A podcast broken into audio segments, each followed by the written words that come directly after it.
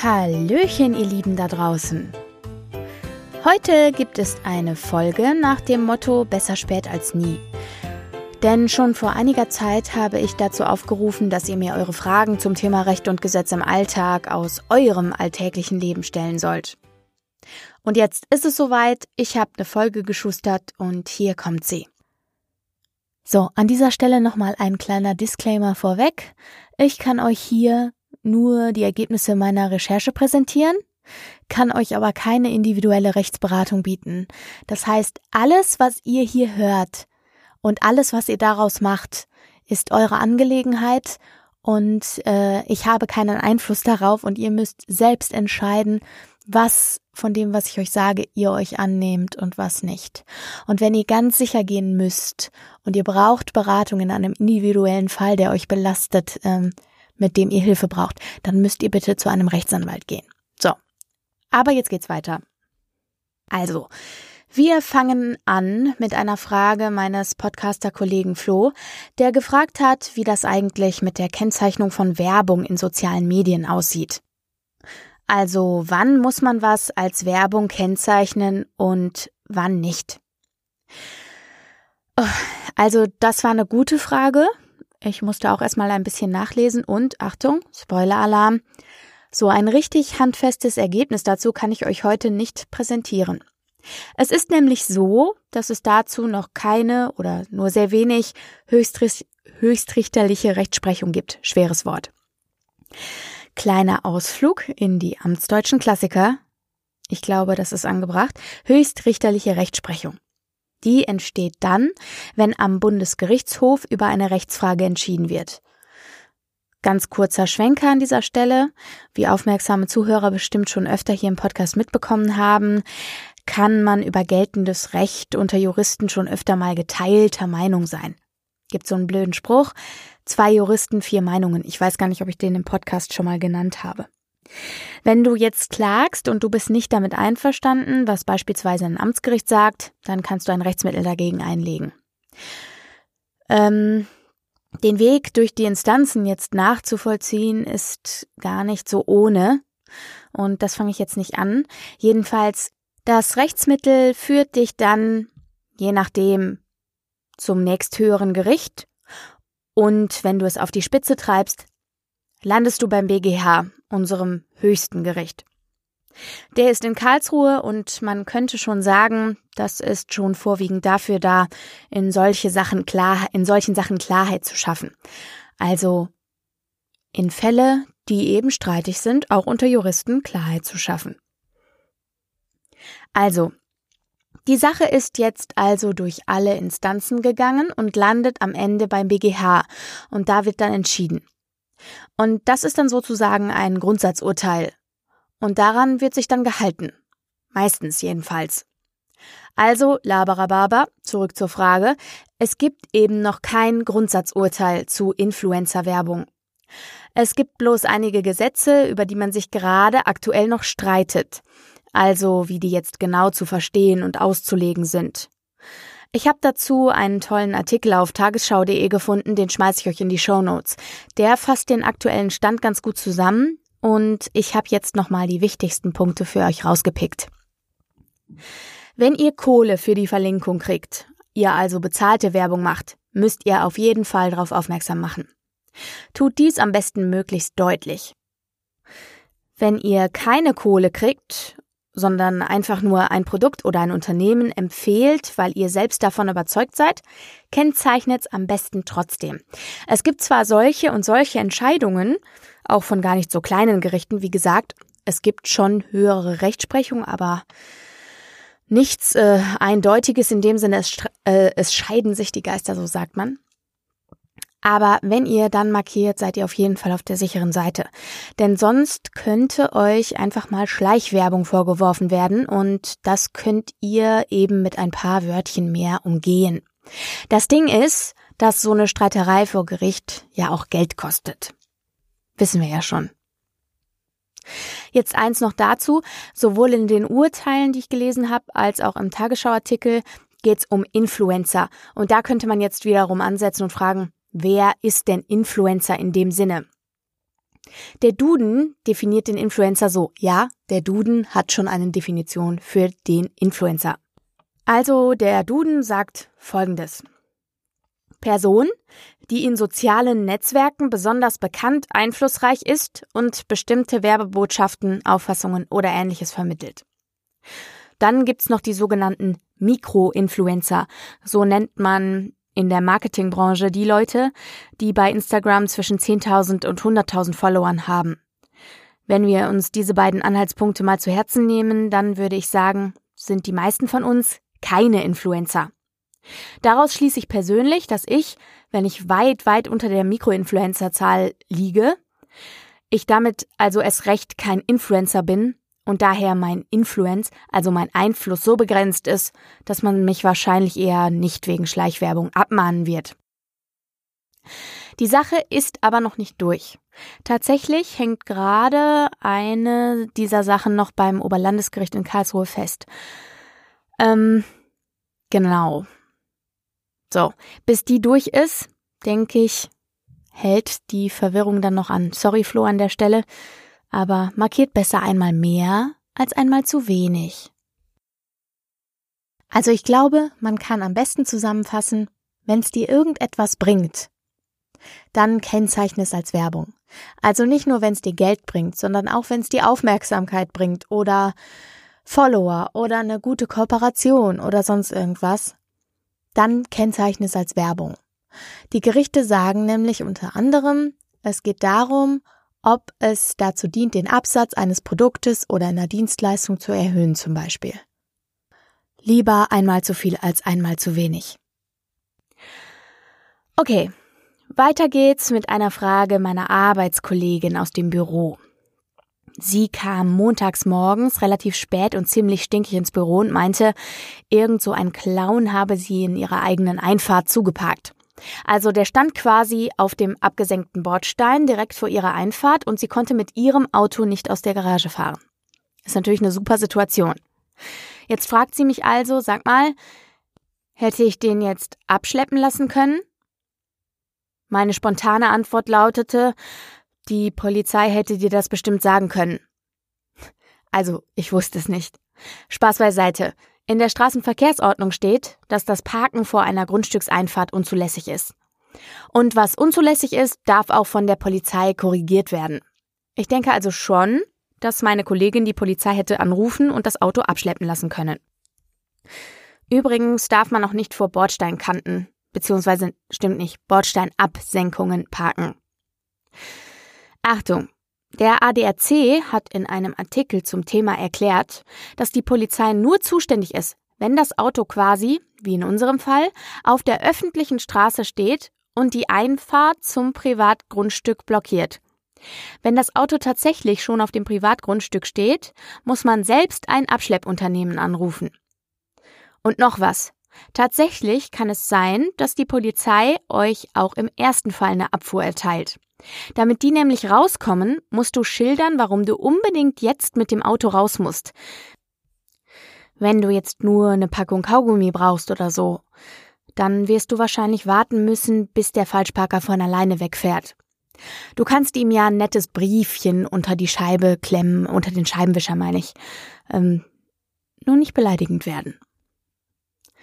So, dann hat die liebe Gabi mich darauf hingewiesen, dass ihr aufgefallen ist, dass in meinen Arbeitsrechtsfolgen nicht erwähnt ist, dass der Betriebsrat, so, de, so es denn einen gibt, einer Kündigung zustimmen muss. Jetzt ist aber die Frage, okay, aber wenn der Betriebsrat nicht zustimmt, was macht er alternativ? Und da habe ich Folgendes gefunden. Der, der Betriebsrat hat im Grunde nicht so viel beziehungsweise bedeutsame Möglichkeiten gegen eine Kündigung vorzugehen.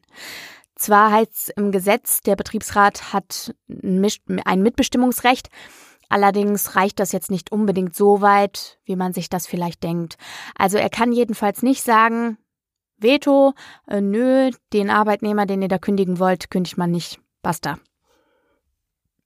Was kann also der Betriebsrat stattdessen eigentlich? Was kann denn so ein Betriebsrat eigentlich? Er kann Bedenken äußern.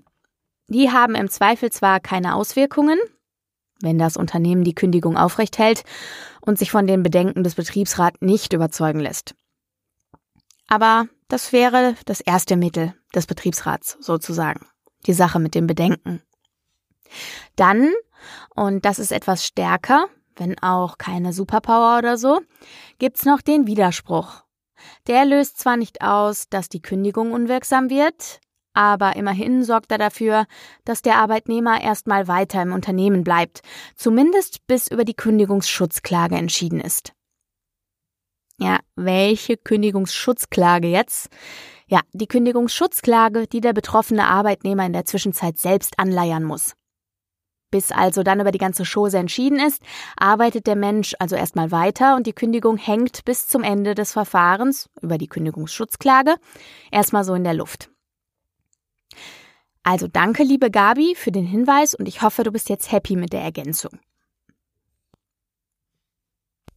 Dann hat mich die Frage erreicht, wie man denn ein Patent anmelden kann. Wenn man zum Beispiel was mit technischem Schwerpunkt studiert und einem dann während des Studiums oder auch danach so die Millionenidee kommt.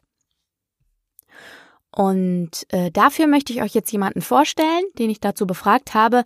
Alex ist Patentanwalt und hat mir die Frage ausführlich beantwortet. Also das Wichtigste am Anfang ist, glaube ich, erstmal, dass ich ähm, nicht groß ja, rumposaune, was ich mir überlegt habe, was ich erfunden habe oder was meine Idee ist, sondern dass ich das mal so ein bisschen ja, ein bisschen unter Verschluss halte. Ne? Also klar kann man mit anderen darüber so ein bisschen vielleicht intern diskutieren, aber ähm, also dass man es einfach nicht so an die große Glocke hängt. Und der nächste Schritt wäre dann im Grunde, ja, man muss sich einfach überlegen, ob diese Idee, diese Erfindung, die ich habe, ob ich bereit bin, dafür ein bisschen Geld in die Hand zu nehmen und dann eine Patentanmeldung ähm, angemeldet werden soll. Theoretisch kann man das auch alles selber machen. Ähm, ich als Anwalt äh, würde das eher nicht empfehlen. Da gibt's jede Menge Fallstricke und ich kenne das auch aus meiner täglichen Praxis. Ähm, wir haben öfter schon mal Mandanten bei uns gehabt, die dann, ähm, die hatten eine gute Idee, das war an sich echt eine, eine coole Sache. Und die dann zum Amt gegangen sind oder die irgendwelche Unterlagen beim Amt eingereicht hatten und ähm, wo das Amt dann nachher gesagt hatte, ja, also schon in formaler Hinsicht, ähm, so geht das hier nicht. Und ähm, sucht euch mal bitte einen Anwalt. Und das Problem ist dann aber, wenn die Sachen einmal beim Amt eingereicht sind, dann kann auch der Anwalt oft nicht mehr so viel retten. Denn alles, was am Anfang eingereicht wurde, das ist im Grunde nur, also das steckt im Grunde die Grenzen, in denen man sich nachher dann auch bewegen kann. Und wenn schon am Anfang wichtige Dinge beispielsweise nicht beschrieben sind, falsch beschrieben sind oder andere formale Voraussetzungen nicht da sind, dann kriegt das halt auch ein, auch ein guter Anwalt nachher nicht mehr geheilt. Daher wäre eigentlich mein erster Vorschlag ähm, oder meine, meine Empfehlung, am besten erstmal bei einem Anwalt anrufen, bei einem Patentanwalt, einfach dem Anwalt das mal kurz vorstellen, was hat man so erfunden. Und der hat dann, glaube ich, am Anfang schon auch direkt einen ganz guten Riecher, dass man sagt so, ja, das ist eine gute Sache, das können wir anmelden. Oder er sagt direkt am Anfang so, ja, das, also vielleicht aus wirtschaftlicher Sicht kann es auch oft ganz gut sein, aber ähm, aus patentrechtlicher Sicht ist das dann immer noch mal so ein bisschen anders auch zu beurteilen. Vielleicht sagt er dann auch so, ähm, ja, für ein Patent ist das wahrscheinlich nichts und das wird man, muss man einfach sehen. Und da vielleicht noch ein kleiner Tipp. Es gibt, ähm, ich weiß nicht, wie das deutschlandweit ist, aber zumindest in Düsseldorf gibt's, äh, oder ist es für so NRW weit, ist es glaube ich in Düsseldorf, da gibt's eine kostenlose Erfinderberatung. Da ist ähm, einmal im Monat sitzt da ein Anwalt, ein Patentanwalt, muss man sich vorher anmelden und mit dem kann man dann meistens so 20 Minuten bis zur halbe Stunde über seine, ja, über seine Idee, über seine Erfindung sprechen. Das ist auch komplett kostenlos. Und ähm, der Anwalt gibt dann meistens immer eine ganz gute Ersteinschätzung. Und äh, klar, wenn man dann nachher sagt, okay, ähm, wir wollen jetzt den Schritt gehen und wir möchten ein bisschen Geld investieren und wir möchten eine Patentanmeldung platzieren, ähm, dann klar, da muss man natürlich einen Anwalt beauftragen und ähm, dann führt das natürlich auch zu weiteren Kosten, klar. Also weiterhin wichtig ist auch noch, in welcher Position ähm, ich eine Erfindung mache. Das heißt beispielsweise, ob ich jetzt selbstständig bin oder ob ich ähm, Angestellter und Arbeit, Arbeitnehmer bin bei einer größeren Firma. Denn als Selbstständiger, da gehört mir diese Erfindung im Grunde selber. Da kann ich dann selber entscheiden, okay, will ich diese, ja, will ich das anmelden, will ich das vermarkten, will ich da irgendwas draus produzieren. Anders sieht's aus, wenn ich Angestellter bin. Dann ist so die Devise oder so der, der, ähm, ja, im Grunde ist es dann meistens so, dass diese Erfindung erstmal dem Arbeitgeber gehört. Hat auf der einen Seite den Vorteil, der Arbeitgeber ähm, ist dann dazu verpflichtet, diese Erfindung auch zum Patent anzumelden und sich um den ganzen ja, Formalkram zu kümmern und die ganzen Kosten zu bezahlen. Auf der anderen Seite ähm, habe ich dann als Erfinder, aber auch gegen meinen Arbeitgeber einen Anspruch auf angemessene Vergütung. Um das nochmal zusammenzufassen, der erste Schritt, wenn ich eine Erfindung gemacht habe und ich gerade nicht in einem Unternehmen arbeite, wo sich der Arbeitgeber um alles kümmert, ähm, würde ich vorschlagen, zuerst mal zu einem Anwalt zu gehen, ein Erstgespräch zu vereinbaren oder wie gerade schon erwähnt auch zu ähm, ja zu einer kostenlosen Erfinderberatung. Da findet man im Internet, glaube ich, auch was drüber. Ansonsten eine gute Anlaufstelle ist auch noch die Seite des Deutschen Patent- und Markenamts. Ähm, das ist genau das, ja, das ist das deutsche Amt, wo man dann, ähm, wo Patente eingereicht werden und wo, ähm, wo Patente erteilt werden. Die Website ist dpma.de. Ähm, da kann man auch ganz gut recherchieren nach Stand der Technik, das heißt nach ähm, Dinge, die ja, erfunden wurden, angemeldet wurden, was andere so angemeldet haben. Und da gibt's auch ähm, einige Leitfäden für, für Erfinder. Ähm, genau, also da findet man auch jede Menge Informationen, die einem da weiterhelfen können. Danke, Alex, für deine Auskunft. Die Links zu den Infoseiten packe ich euch natürlich in die Show Notes. So, dann habt ihr noch wissen wollen, ob es einen Unterschied zwischen Generalvollmacht und Vorsorgevollmacht gibt oder ob die beiden als Synonym verwendet werden. Also, der wesentliche Unterschied ist eigentlich der Zweck dieser Vollmachten. Inhaltlich können aber beide im Grunde das gleiche Aussehen haben und sich daher auch einfach mal gar nicht unterscheiden. Die Generalvollmacht gibst du einer Person deines Vertrauens im klaren Geisteszustand, damit sie alle möglichen Dinge für dich regeln kann. Deshalb auch Generalvollmacht. Also die wird generell erteilt. Möglichst allumfassend. Die Vorsorgevollmacht ist für den Fall, dass du nicht mehr kannst, gedacht. Also, wenn du infolge einer Krankheit oder so zum Beispiel nicht mehr in der Lage bist, zu Hause zu leben, aber auch kein, äh, deine Wohnung alleine nicht kündigen kannst, dann wäre für sowas zum Beispiel die Vorsorgevollmacht da. Da aber die Generalvollmacht möglichst alle Bereiche, also auch Wohnungsangelegenheiten und deine Aufenthaltsbestimmung enthalten dürfte, also weil sie ja so allumfassend wie möglich ist, kannst du auf die Vorsorgevollmacht verzichten, wenn du schon eine Generalvollmacht gemacht hast. Warum diese beiden Begriffe öfter mal als Synonyme verwendet werden, erkläre ich mir so, dass ja im Zweifel beide Vollmachten erst dann gebraucht werden, wenn der Vollmachtgeber sein Leben nicht mehr vernünftig regeln kann. Aber es könnte ja auch Fälle geben, in denen so eine Vollmacht früher mal wichtig wird, also nicht erst dann, wenn jemand tatsächlich nicht mehr in der Lage ist, was vernünftig zu regeln. Zum Beispiel, wenn einer, der hier halt Sachen zu regeln hätte, sich länger im Ausland aufhalten würde. Dann zum Beispiel. Nur so als Beispiel. So, wenn ihr mich also nach meiner Meinung fragt, völlig Wurst, wie ihr es nennt, Hauptsache, es ist möglichst umfangreich und deckt alle Bereiche möglichst umfassend ab. Und vor allem, Hauptsache, ihr macht es rechtzeitig und sorgt in guten Zeiten für die schlechten vor. Ich kann es nicht oft genug sagen. Führt euch gerne nochmal die Folge Vorsorgevollmacht und Patientenverfügung zu Gemüte. Da habt ihr alles, was ihr wissen solltet, nochmal zusammen. So, und vor ganz kurzer Zeit hat mich noch eine Frage erreicht und das wird die letzte für heute sein. Und zwar wurde ich gefragt von Lyria. Lyria hat mich gefragt, wie es mit Haustierhaltung in der Mietwohnung ist und was der Vermieter verbieten darf und was nicht. Und dazu gibt es eine uralte Grundentscheidung vom Bundesgerichtshof, von dem wir heute schon ein bisschen was gehört haben. Und zwar ist die aus dem Jahr 1993 und da wurde entschieden, dass es keine Klausel im Mietvertrag geben darf, wo drin steht, Tierhaltung ist generell nicht erlaubt, weil das den Mieter als schwächere Partei sozusagen benachteiligen würde. Das bedeutet aber im Umkehrschluss nicht, dass der Mieter das Recht hat, jedes Haustier bei sich einziehen zu lassen. Ohne Erlaub Erlaubnis, ohne Extraerlaubnis, sagen wir es so, oder Genehmigung des Vermieters, ist nur möglich, Kleintiere bei sich einziehen zu lassen. Das sind so Sachen wie Hamster oder Wellensittiche, sowas. Wenn du aber einen Hund oder eine Katze haben möchtest, dann brauchst du die extra Genehmigung deines Vermieters und der muss im Einzelfall entscheiden. Das heißt, der muss sich angucken, wie sind die Umstände in der Wohnung, wie sind die Umstände des Mieters, ähm, was ist es für ein Tier.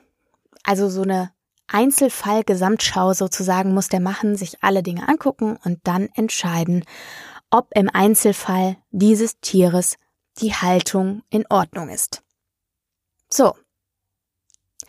Ich hoffe, dass ich dir, liebe Lyrea, damit auch weiterhelfen konnte. Ich verlinke euch nochmal einen Artikel dazu in den Show Notes. Sodele. Das war's erstmal. Kleine Runde und die Hörerfragenfolge. Darüber hinaus gab es noch einige Fragen zum Thema Nachlassrecht. Dazu habe ich aber eine eigene Folge gemacht, die schon am 19.09. erschienen ist. Wenn du die also noch nicht kennst und deine Frage vermisst, dann hör mal rein. So. Du kannst mir natürlich super gerne eine Bewertung bei iTunes hinterlassen, beziehungsweise Apple Podcasts und natürlich auch bei Instagram vorbeikommen oder bei Facebook auf bitterechteinfach.podcast. Und auf meiner Seite www.bitterechteinfach.de kannst du auch allerhand nachlesen, da kannst du Bildchen gucken, da gibt's Schaubilder und so weiter und so fort. So. Danke, danke, danke, danke für deine Aufmerksamkeit und dafür, dass du dir so fleißig die Folgen anhörst. Und wenn du neu dabei bist, schön, dass du reingehört hast. So. Ich wünsche euch wie immer eine super gute Zeit und bis bald.